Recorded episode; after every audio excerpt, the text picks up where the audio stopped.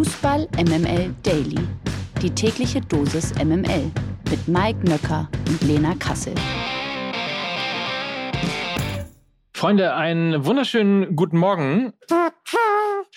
Es ist nämlich der 11.11. .11. Hier ist Fußball MML Daily und eine schart schon mit den Hufen und zwar nicht, dass sie hier quasi reden kann, sondern sie will fertig werden. Sie muss nämlich vor die Tür am 11.11. .11. um 11.11 Uhr unser Funke Mariechen, hier ist Lena Kassel. Guten Morgen. Ja, Allah miteinander. Du hast recht. Du hättest auch einfach sagen können, Lena möchte endlich saufen. Du weißt ja, dass das mittlerweile auch so ein bisschen schon Kreise gezogen hat, dass ich äh, dem, dem, Ganzen sehr zugeneigt ja. bin. Deshalb lass uns doch einfach ehrlich bleiben und ähm, ich möchte einfach ans erste kühle Glas. Und von daher äh, mhm. sollten wir jetzt mal direkt anfangen, weil wir haben hier ordentlich was auf dem Zettel.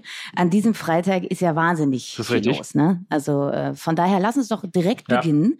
Und ähm, wir wollen heute mit einem Mann sprechen, dessen Berliner Herz wie kaum eines blau und weiß ist. Seit 2006 ist er Moderator beim RBB-Sender Radio 1. Dort moderiert er die Sendung Der schöne Morgen und er verzaubert mit seiner Engelsstimme und seinem Charme des Öfteren auch mein Morgen. Und im Jahr 2010 war er außerdem Kandidat bei Wer wird Millionär und gewann 125.000 Euro. Er weiß also, wie er Fragen richtig beantwortet und deshalb bist du hier, lieber Marco Seifert. Genau richtig. Einen wunderschönen guten Tag.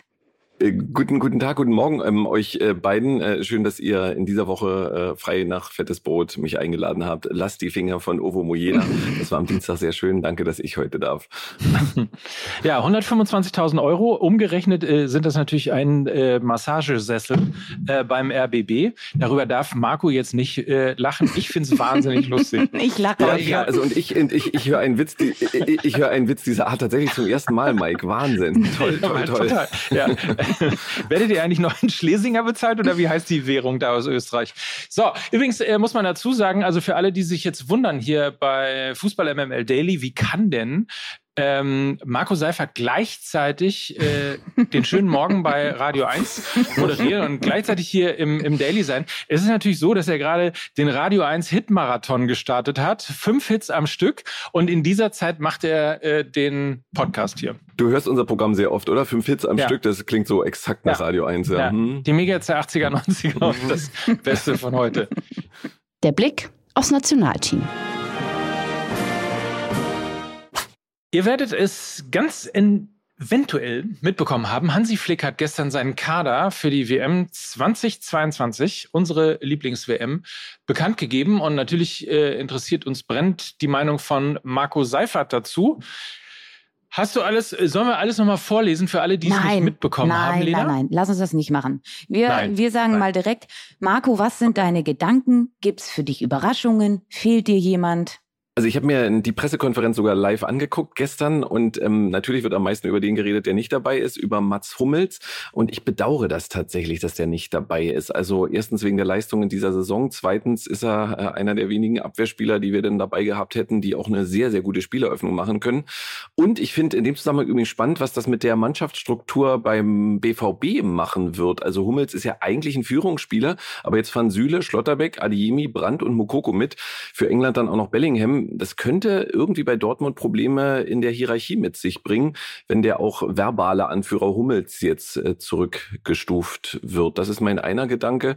Ein anderer ist, dass mir, äh, nehmt es mir nicht übel, Adeyemi wirklich in dieser Saison tierisch auf die Nerven geht. Der lamentiert, der macht leichte Fehler, sehr durchwachsene Leistungen und auch wenn es keinen Elver gab, so ein absurd dämliches Foul wie gegen Dortmund, wo du mit beiden Armen stumpf den Gegenspieler umstößt, kann bei der WM das Ausscheiden sein, zumal die vermutlich einen besseren VHR haben. Das war der zweite Gedanke. Und der dritte, ohne dass ich es richtig begründen kann, ich freue mich einfach wahnsinnig, dass Mario Götze dabei ist. Aber ihr habt sicher andere Gedanken. Nee, ich habe auch einen Hummels-Gedanken gehabt und bin äh, tatsächlich wahnsinnig sauer. Und zwar, ich weiß gar nicht, was ich schlimmer finde, dass Hummels nicht mitkommt oder die Begründung, warum er nicht mitkommt. Und um sie nochmal zu zitieren, wir haben uns im Trainerteam mit Blick auf die Zukunft für einen jüngeren Spieler entschieden, nicht gegen Mats. Für mich äh, heißt das, du, Leute, Weltmeister wären wir eh nicht und lass uns mal bei der Euro 2024 angreifen und äh, dann haben wir halt ein paar Spieler dabei, die schon mal Turniererfahrung Erfahrung haben. Und das finde ich so frustrierend und so ein Downer äh, vor, vor der WM. Für mich heißt es ja übersetzt, die deutschen Spiele brauchst du dir eh nicht zu gucken, weil äh, die glauben eh nicht an sich. Mhm. Ähm, ist natürlich, also wir haben ja jetzt schon über Adeyemi gesprochen und ähm, über den, den Verzicht auf Mats Hummels. Dafür ist ja Amel Bella Kotschap jetzt nominiert worden. Auch das ein Wink in Richtung Zukunft. Und generell Natürlich kannst du das jetzt so sarkastisch sagen, aber vielleicht ist das tatsächlich auch äh, der Wahrheit entsprechend, dass man die WM jetzt in diesem Jahr, die ja sowieso heiß diskutiert wird, als ein bisschen ähm, ähm, ein Trainingslager sieht und sagt, okay, wir wollen aber 2024 eine richtig gute gestandene Mannschaft haben. Das ist eine, ein Heimturnier. Da wollen wir wirklich auf unserem Leistungspeak ankommen. Und dann musst du natürlich jetzt junge Spieler an äh, große Turniere heranführen. Und das würde zumindest die Entscheidung für Amel Bella Kotschap äh, begründen und auch die Entscheidung für einen Karim Adeyemi dazu noch den Gedanken von mir. Wäre Timo Werner fit gewesen, wäre Karim Adeyemi nicht mitgekommen. Ähm, weil ich glaube, Karim Adeyemi ist der einzige Spieler, der noch diese Explosivität hat, der die Schnelligkeit hat, ähm, wie, wie ein Timo Werner. Aber Marco, ich würde dir da komplett äh, beipflichten. Also aus leistungstechnischen Gründen hätte er es nicht verdient, mitzukommen. Aber wie wir auch an der Personalie Hummels sehen, hat das vielleicht jetzt nicht immer den Ausschlag gegeben für die eine oder andere Nominierung. Denke da auch an Lukas Klostermann. Das hat mich zum Beispiel sehr, sehr überrascht. Der hat äh, das letzte Spiel im August gemacht, also war verletzungsbedingt komplett raus. Er kann natürlich sehr variabel spielen, kann IV spielen, kann rechter Verteidiger, kann linker Verteidiger spielen, ist sehr, sehr, sehr schnell. Ähm, und ich finde dennoch, dass es ein krasses Risiko ist, was Hansi Flick mit dieser Personalie eingeht ich hätte mir vielleicht auch einen Benjamin Henrichs vorstellen können auf der rechten Seite, anstatt eben Lukas Klostermann oder vielleicht auch ein Riedle Baku. Das wäre auch eine Perspektive gewesen für 2024. Also da gibt es schon einige Positionen, wo ich äh, zumindest mir einmal mit den Augen gerieben habe, dass das so, dass das so die Entscheidung war. Und seit äh, Wochen verfolgt uns ja die Diskussion um Niklas Füllkrug und ich möchte jetzt nicht die Bremer Fans gegen mich aufbringen, aber es gibt so Spieler, das geht mir seit Jahren so, die, wenn dann so ein großes Turnier ist, auf einmal so schrumpfen. Also man sagt jetzt Niklas Füllkrug, der trifft fast in jedem Spiel, aber ich denke, wenn der dann irgendwie gegen, ich habe jetzt den Spielplan nicht im Kopf, aber sagen wir mal in irgendeinem Viertelfinale gegen Frankreich eingewechselt wird, dann denkt man, was machen wir mit dem eigentlich hier? Also der für Bremen super und ähm, internationale Erfahrung hat er ja so gar nicht. Gut, streng genommen könntest du das natürlich auch über Mokoku sagen und äh, auch über sogar über Musiala sagen, obwohl er zumindest Champions League Erfahrung ja. natürlich hat. Ihr seid so äh, über meine Systemkritik seid ihr so drüber hinweggegangen. Findet ihr das nicht? Findet ihr nicht, dass das also ich ich finde doch immer noch eine WM ist doch ist doch, da muss man doch mit den besten Spielern antreten, weil man zumindest irgendwie als Land, das ja auch äh, schon viermal Weltmeister geworden ist, äh, durchaus eine Legitimation hat, ähm, auch, äh, keine Ahnung, einen Titel anstreben zu wollen. Ähm, dass man das doch eigentlich bei jedem Turnier mit dem besten Personal immer und immer wieder versuchen muss, oder? Eine, eine bekannte Fußball-Podcasterin hat dazu was ganz Schlaues getwittert heute, was ich jetzt gar nicht wörtlich wiedergeben kann, aber ging es am Ende darum, dass man Angst hatte, dass Mats Hummels schlechte Laune macht, vor allem? ja, ich habe den, ich hab den Take ja gemacht und ich weiß, dass ich dafür auch von, von der einen oder anderen Seite so ein bisschen auf die Fresse bekommen habe, äh, weil ja zu Recht vielleicht auch gesagt wurde, Mats Hummels hat sich mehrfach äh, vor, im Vorhinein geäußert, dass er mit jeder Position ähm, zufrieden wäre. Das entspricht dann eben auch einem Bankplatz und vielleicht, who knows, ähm, vielleicht äh, wäre er tatsächlich gar nicht auf die, ba auf die Bank gekommen, wenn er mitgefahren wäre. Ich glaube schon, dass es keine sportliche Entscheidung war, sondern eine für die Mannschaftshygiene, weil das natürlich die Hierarchie komplett nochmal durchgewürfelt hätte. Und generell, wenn ich mir den Kader so angucke, kommt der sehr homogen daher. Also wenig Ausreißer nach oben, aber auch wenig Ausreißer nach unten. Was dann aber auch ein bisschen Durchschnitt bedeutet. Also das ist jetzt kein Kader, wo ich sage, da sind krasse Typen, da sind krasse Charaktere. Irgendwie gleitet mir das so ein bisschen aus meinen Händen. Und wann waren wir immer erfolgreich? Wenn wir Hierarchien hatten. Und es, das ist, also was ihr Hierarchien nennt, ist halt auch, ja, irgendwie dann auch das Fehlen von Führungsspielern. Also klar haben wir Radio Müller dabei, aber ähm, jetzt lasst dieses Turnier beginnen und lasst diese erste Halbzeit gegen Japan dämlich laufen und es steht 0 zu 2 zur Pause. Wer ist denn da und sagt, äh, es ist nichts verloren? Da, ja, Radio Müller, oder? Also, ähm, ja, vielleicht noch ein Kimmich, aber der ist auch viel am Mosern. Aber ansonsten hätte uns auch da vielleicht ein Mats Hummels gut getan. Exakt. Und ich glaube ja noch nicht mal, dass Thomas Müller spielt. In der Startelf. Ja, das kommt noch also, erschwerend dazu. Allerdings, das habe ich mir auch gedacht, warum überhaupt äh, Thomas Müller? Also, weißt du, alle Verletzten dürfen nicht mit, aber Thomas Müller. Anyway, ähm, der hat natürlich seine Berechtigung im Nationalteam, aber ich würde wahnsinnig gerne noch mal einen Punkt zu zusammen, weil das auch auf Twitter irgendwie gestern irgendwie heiß lief, ja, Motzki und ja, vielleicht sollte er seine Spieler nicht so oft kritisieren und so weiter. Ich glaube, dass es sowas braucht und erinnert euch an äh, das Interview am Dienstag hier mit Patrick Ovomoyela, den ich ja genau deshalb so gefragt habe, wie würdest du eigentlich als damals mit Mitspieler, wenn du noch Mitspieler wärst von Mats Hummels, damit umgehen. Und ich glaube, dass Profis einen anderen Blick auf äh, Kritik haben und einen anderen Blick auf dieses Wachrütteln haben. Und Fußball, eine Mannschaft, eine Mannschaftshygiene ist wichtig, aber manchmal brauchst du halt eben auch einen, der vorangeht und der auch mal sagt, Leute, hier ist äh, Insta vorbei und Fußball fängt an. Also insofern, ich hatte da immer wahnsinnige Sympathie dafür, deswegen bin ich auch genervt, dass er nicht mitfährt. Aber ähm, das ist wahrscheinlich wieder mal so eine 50-50-Geschichte. Ähm, das kann man zu 50 Prozent verstehen und zu 50 Prozent nicht.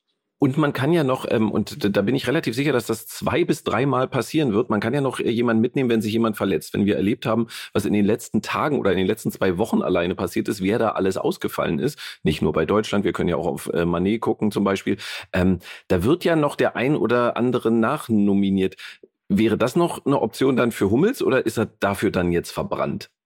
Boah, das, Oder er hat keinen Bock mehr. Der, also ich, glaube, ich, ich, glaube, das Ding ist durch. Aber äh, Marco, du hast mir jetzt diese Brücke so hervorragend gebaut, weil wir haben ja noch einen Spieltag. Wir haben ja noch einen Spieltag, den letzten in diesem Jahr. Und über den müssen wir natürlich reden. Und deshalb lass uns die Nationalmannschaft jetzt mal abhaken. Wir sprechen jetzt nochmal über den letzten Spieltag und kommen dementsprechend zu dieser Rubrik hier. Die MML Daily Fragen an den Spieltag. Das Borussen-Duell steigt am heutigen Abend. Für die schwarz-weiße Borussia aus Mönchengladbach gab es unter der Woche eine ziemlich bittere Niederlage gegen den VfL Bochum. Unterm Strich bedeutet das nur ein Sieg aus sechs Pflichtspielen für Daniel Farke und seine Elf. Die schwarz-gelbe Borussia aus Dortmund hat ihr Spiel unter der Woche aber ja auch verloren und zwar mit 2 zu 0 gegen den VfL Wolfsburg. Ist das Not gegen Elend? Ähm, oder welche Borussia schafft es heute Abend, die Niederlage besser abzuschütteln? Schwarz-Gelb oder Schwarz-Weiß? Also da treffen ja merkwürdige Mannschaften aufeinander, da hast ja recht. Also Gladbachs Trainer Daniel Farke sagt ja nach der Niederlage in Bochum, er hätte aus seinen Emotionen heraus nach elf Minuten fünfmal wechseln können. Das ist einfach eine wahnsinnig seltsame Mannschaft, die alles kann und so häufig dann an den Egos einzelner Spieler scheitert.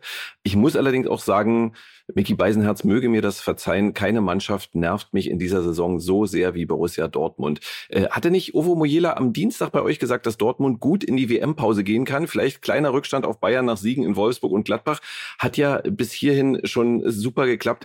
Ich kann diese Mannschaft einfach nicht mehr ertragen, weil äh, es liegt auch daran, dass ich sie mag. Und ich, ich mache die an, guck mir dieses Spiel an und denk dann wieder, ach, äh, heute hat's mal wieder nicht geklappt. Heute sind sie wieder irgendwann in ihre Einzelteile zerfallen.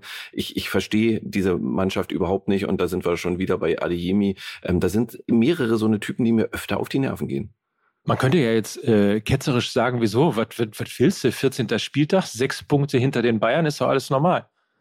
Ja, wenn die Bayern nicht äh, die schlechteste Saison, das weiß irgendein, irgendein Taktik, äh, irgendein, irgendein Statistik-Nerd, äh, so eine schlechte Saison hingelegt hätten und jedes Mal, wenn du denkst, sie können es packen, das ist ja schon seit Jahren so, das wissen wir ja, aber diese Saison, finde ich, ist nochmal einen obendrauf.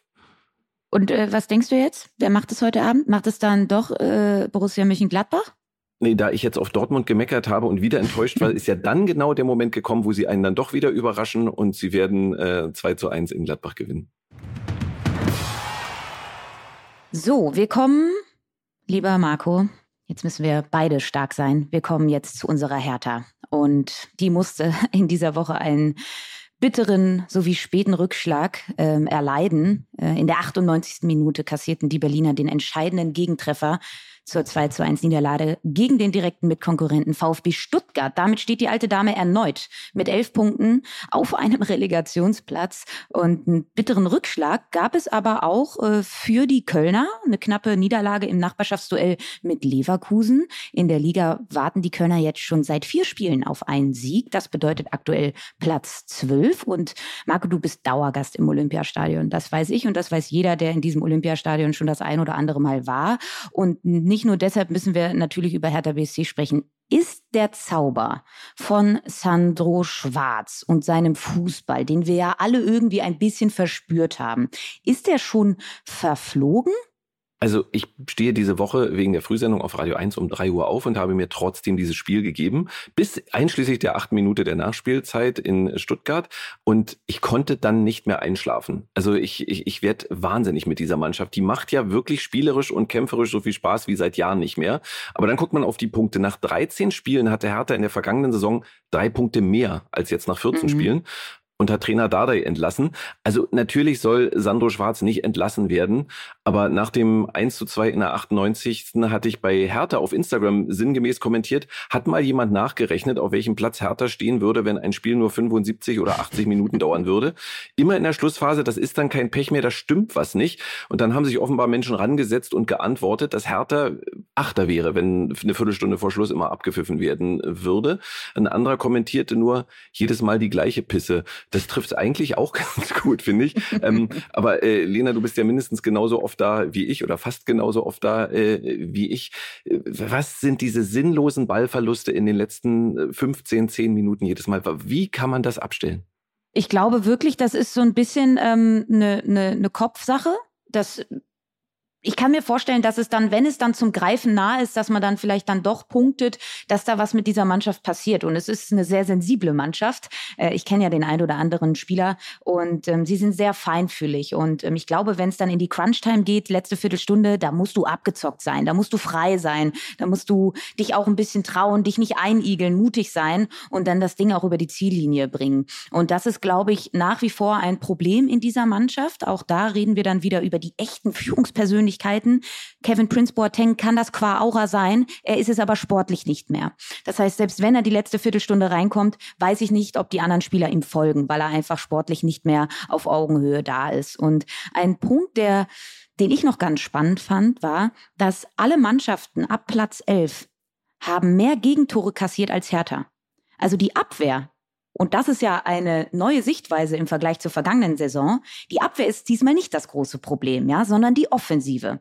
Sie haben nämlich mit 17 Treffern die zweitschlechteste Torausbeute der Liga. Und da kommen wir, glaube ich, zu dem springenden Punkt, den ich ja hier auch schon das eine oder andere Mal angemerkt habe. Wenn wir auch über die letzte Viertelstunde reden, über enge Partien, dann brauchst du einen Striker vorne drin, der das Ding dann einfach mal reinmacht. Und man will es ja irgendwie, dass Wilfried Kanga dieser Spieler ist. Ich glaube, er kann das auch sein aber nicht mit dem Druck, den er jetzt hat. Da brauchst du noch einen anderen treffsicheren Stürmer, dass er auch aufblühen kann.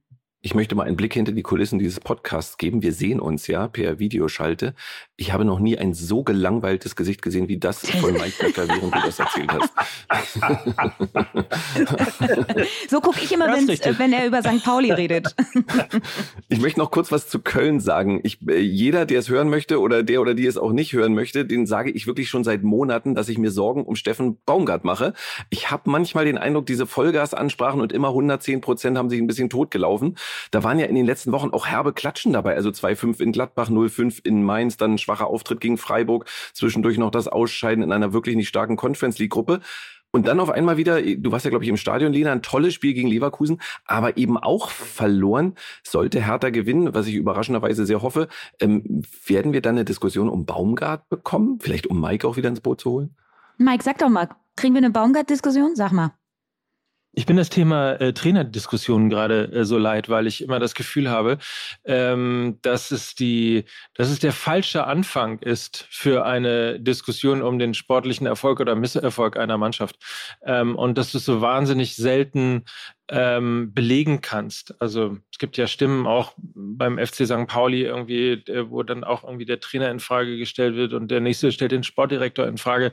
Und äh, irgendwie kommt aber niemand so wirklich mal um die Ecke und sagt, ja, es liegt genau daran, daran, daran, sondern es kommen dann so Floskeln wie, wir müssen der Mannschaft mal einen neuen Impuls geben und so. Es wirkt alles so wahnsinnig wie soll ich das sagen, so wahnsinnig hilflos. Und äh, ich würde immer sagen, Steffen Baumgart und der erste FC Köln das passt. Ähm, genauso wie ich sagen würde, Timo Schulz und der FC, äh, FC St. Pauli, das passt, das ist ein Match. Oder wie wir immer gesagt haben, äh, Seoane und Leverkusen oder Materazzi und Stuttgart, das ist alles, das hängt alles zusammen, das ist eine gute Synergie. Und insofern, ich bin noch nicht bereit, über eine Trainerdiskussion äh, zu reden, weil ich glaube, wenn da im System irgendwelche Fehler drinstecken, dann sind es andere, aber eigentlich ist das alles ein Match. So, außerdem möchte ich noch anfügen, die Kölner haben sehr viele Verletzte. Schlüsselspieler wie Hübers, Lubicic, Hector kam jetzt erst gegen, gegen Leverkusen wieder rein. Ähm, und Marco, auch das war ein riesiger Faktor, warum sie viel, viel besser gespielt haben. Ähm, auch ein bisschen Seismograph dieser Mannschaft, Jonas Hector. Nicht nur Kapitän, sondern auch von der spielerischen Kultur ist er ein prägendes Element. Und Steffen Baumgart muss in Köln noch so lange durchhalten, bis Urs Fischer bei Union keinen Bock mehr hat, damit er ihn dann beerben kann. Jetzt mal äh, Werder gegen Leipzig. Äh, Platz 7 gegen Platz 5. Das ist in beiden Fällen überraschend. Leipzig hätte ich ein bisschen weiter vorne gesehen. Ähm, Werder Bremen kann man sagen, okay, Aufsteiger, äh, die nehmen den Drive sozusagen des Aufstiegs mit. Auf der anderen Seite sind sie aber auch wirklich eine geile Truppe, die da zusammengestellt worden ist. Man kann sagen, unter Rose läuft so langsam bei äh, Leipzig. Man kann auch sagen, bei Werder Bremen äh, ist alles gut nochmal auf RB bezogen, 15 Pflichtspiele unter Rose, nur zwei Spiele sind verloren gegangen, äh, und zwar gegen Gladbach und Real Madrid. Das war Mitte September. Seitdem haben sie seit zwei Monaten nicht mehr verloren. Und ähm, wir haben sie, glaube ich, als Bayernjäger Nummer eins gestern oder vorgestern auserkoren. Äh, die Frage an dich.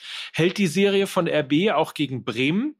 Oder kann das Weserstadion ein äh, Stadion sein, das Tore schießt und somit für RB zum Stolperschein wird?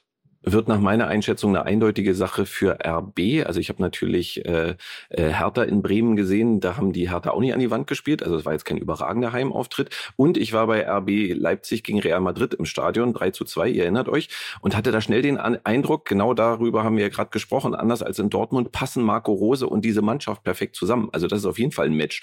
Ja, und es können sich weiterhin alle über dieses Konstrukt RB Leipzig aufregen. Der Fußball dieses Teams macht einfach riesigen Spaß. Spaß. Also als ich da im Stadion war, ich war völlig euphorisiert von diesem Auftritt. Ähm, die kombinieren schnell, da weiß jeder, welche Laufwege er zu gehen hat. Ähm, zu Hause sind sie ja ohnehin fast unschlagbar, aber ich traue ihnen auch in Bremen äh, ja einen Sieg zu. Äh, auf jeden Fall. Also ich glaube, die ja, 3-1 gewinnen die da. Samstagabend 18.30 Uhr. Der Tabellenführer aus München trifft auf den Tabellenletzten aus Gelsenkirchen. In der Vergangenheit äh, war dieses Aufeinandertreffen immer eine Art Schützenfest für die Bayern. Hab nochmal nachgeschaut. Die letzten vier Spiele gingen 0 zu 4, 8 zu 0, 5 zu 0 und 0 zu 3 für die Münchner aus.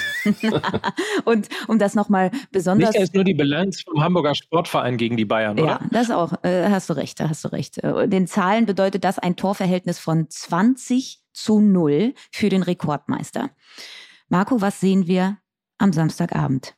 Aus dem 20 zu 0 wird ein, ich meine, die Bayern kassieren ja fast immer ein Gegentor, wird jetzt ein 25 zu 1, schätze ich. Also uh. es wird äh, 5-1 ausgehen äh, für Bayern. Das wird höchstens so ein Spiel zu dem, was ich am Anfang gesagt habe, in dem Neuer, Musiala, Kimmich, Goretzka und Sané aufpassen sollten, sich nicht zu verletzen. Also die würde ich auch, äh, wenn es dann 3-0 zur Pause steht, relativ zügig rausnehmen, falls Nagelsmann das große Interesse an der deutschen Nationalmannschaft hat. Und Schalke hat ja dank des Sieges jetzt in der Woche ein bisschen Entspannung muss also nicht panisch in diese WM-Pause gehen und äh, Thomas Reis kann dann da in Ruhe anfangen zu arbeiten. Aber äh, gegen Bayern, sowas kann nur Hertha bis zum Schluss offen halten. Das schaffen andere Clubs nicht. Dann haben wir ja noch ein Überraschungsduell. Äh, und zwar äh, überraschend nicht, dass sie gegeneinander spielen, sondern dass sie die Überraschungsmannschaften äh, der ersten Hälfte oder des ersten, was ist denn das dann, Drittel oder irgendwie sowas in der Art, ähm, auf jeden Fall dieser Saison sind, nämlich Freiburg gegen Union Berlin. Die spielen am Sonntag um 15.30 Uhr. Ein Duell, was einen heißen Kampf versprechen dürfte. Beide Teams nämlich haben 27 Punkte. Beide Teams wollen oben weiter dranbleiben und beide Teams haben in dieser Woche ihre Spiele verloren. Union ist, äh, wie Lena es gesagt hat, auf dem Boden der Tatsachen angekommen. Wie siehst du das und was bedeutet das jetzt für das Spiel in Freiburg? Ja, was, was Lena gestern schon gesagt hat, auch ich bin schwer beeindruckt von Union, war die Saison auch schon zweimal im Stadion. Aber ich glaube, dass für Urs Fischers Jungs die WM-Pause aber jetzt sowas von genau richtig kommt. Nach all den großen Siegen, dem Weiterkommen in der Europa League, diesem fast wirklich, ja, eigentlich nicht fast, diesem nie schönen, aber meist erfolgreichen Fußball, sind die Jungs, glaube ich, ziemlich leer, ist mein Eindruck. Und wenn dann immer gesagt wird, das ist keine große Belastung, wir spielen lieber einmal mehr in der Woche als zu trainieren, dann mag das körperlich stimmen, aber dieser extremen Kampf kampfbetonte Fußball macht mental schon was mit den Unionern. Wenn du immer ans Limit gehst, bist du irgendwann leer im Kopf und diesen Eindruck habe ich gerade. Ich glaube, dass der SC Freiburg knapp gewinnen wird und damit auf Platz zwei überwintert. Ich glaube, die spielen auch, ähm, also für mich spielen die einen schöneren Fußball. Ähm, ich gönne Union, obwohl ich Hertha-Fan bin, wirklich alles Gute. Aber auch da glaube ich, ähm, die Euphorie ist jetzt erstmal weg und mal sehen, wie sie sich dann nach der WM-Pause schlagen. Aber jetzt beim Tabellendritten gibt's, glaube ich, eine Niederlage. Oder habe ich da was falsch eingeschätzt?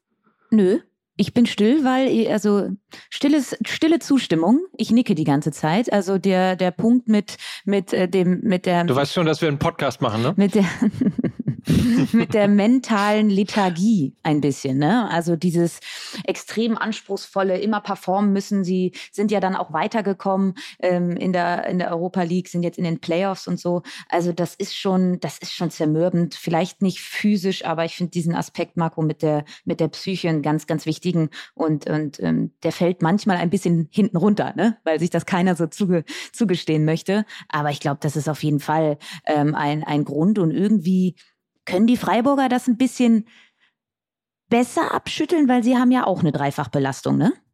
Mhm. Wäre denn, äh, um den Kreis hier so ein bisschen zu schließen, ähm, äh, Mike, ich glaube, so, so Leute wie wir, wir haben früher immer gesagt, so eine Nationalmannschaft braucht ja auch einen Wasserträger. Ähm, wäre da so ein Kedira vielleicht einer gewesen, der äh, zwar spielerisch äh, sehr abfällt, aber kämpferisch der Nationalmannschaft vielleicht gut getan hätte? Ich habe äh, den Kader gar nicht überprüft auf Wasserträger. Ist da überhaupt einer dabei? Weiß ich gar nicht. Aber Kedira ist ja auch von Lena äh, in die Nationalmannschaft äh, geschrieben worden und von vielen, vielen anderen auch. Ähm, der wäre sicherlich eine Überraschung gewesen und kein, äh, kein schlechter Pick, wie man so schön sagt. Ähm, aber wir wissen ja, es ist anders gekommen und äh, dementsprechend, ja, also ich, ich mag den Kindira, vor allen Dingen mag ich äh, ihn als Spieler. Ich finde finde es immer schön, wenn, wenn, wenn Leute so aus ihrem Schatten raustreten. Weißt du, der war immer so der kleine Kindira hinter seinem Weltmeisterbruder und er spielt einfach jetzt so eine bockstarke Saison. Ich finde das einfach geil, wenn man, wenn, wenn Spieler solch eine Entwicklung machen. So, wir haben mit der Nationalmannschaft angefangen. Wir enden mit der Nationalmannschaft. Wir freuen uns jetzt auf den letzten Bundesligaspieltag in diesem Jahr. Am Montag ordnen wir das alles wie gewohnt für euch ein. An dieser Stelle vielleicht nochmal die Info. Wir senden bis nach der Weltmeisterschaft durch, bevor es dann aber in, ja, eine wohlverdiente, klitzekleine Winterpause bei uns geht. Die brauchen wir auch, wenn ich Mike Nöcker mir gerade nochmal so anschaue. Und Marco, an dich vielen lieben Dank dass du heute unser Gast warst. Das hat sehr viel Spaß gemacht. Komm bitte gerne ganz schnell wieder. Sehr gerne und schon, schon heute in zehn Wochen geht es dann mit der Bundesliga weiter. Juhu. yeah. Und bevor du jetzt sechs Hits am Stück äh, spielen musst, äh, statt fünf, äh, entlassen wir dich jetzt zurück ins Programm von Radio 1. Schön, dass du da warst, Marco. Danke euch beiden. Schönes Wochenende. Viel Spaß. Bis dann. So, und dann sagen wir auch äh, heute, verweisen übrigens auf ein Wochenend-Special, das es wieder geben wird. Lasst euch überraschen auf jeden Fall. Wünschen wir euch an dieser Stelle einen feinen Tag und verabschieden uns als Marco Seifert, Mike Nöcker und Lena Kassel für Fußball MML. Alaf. Tschüss. Tschüssi.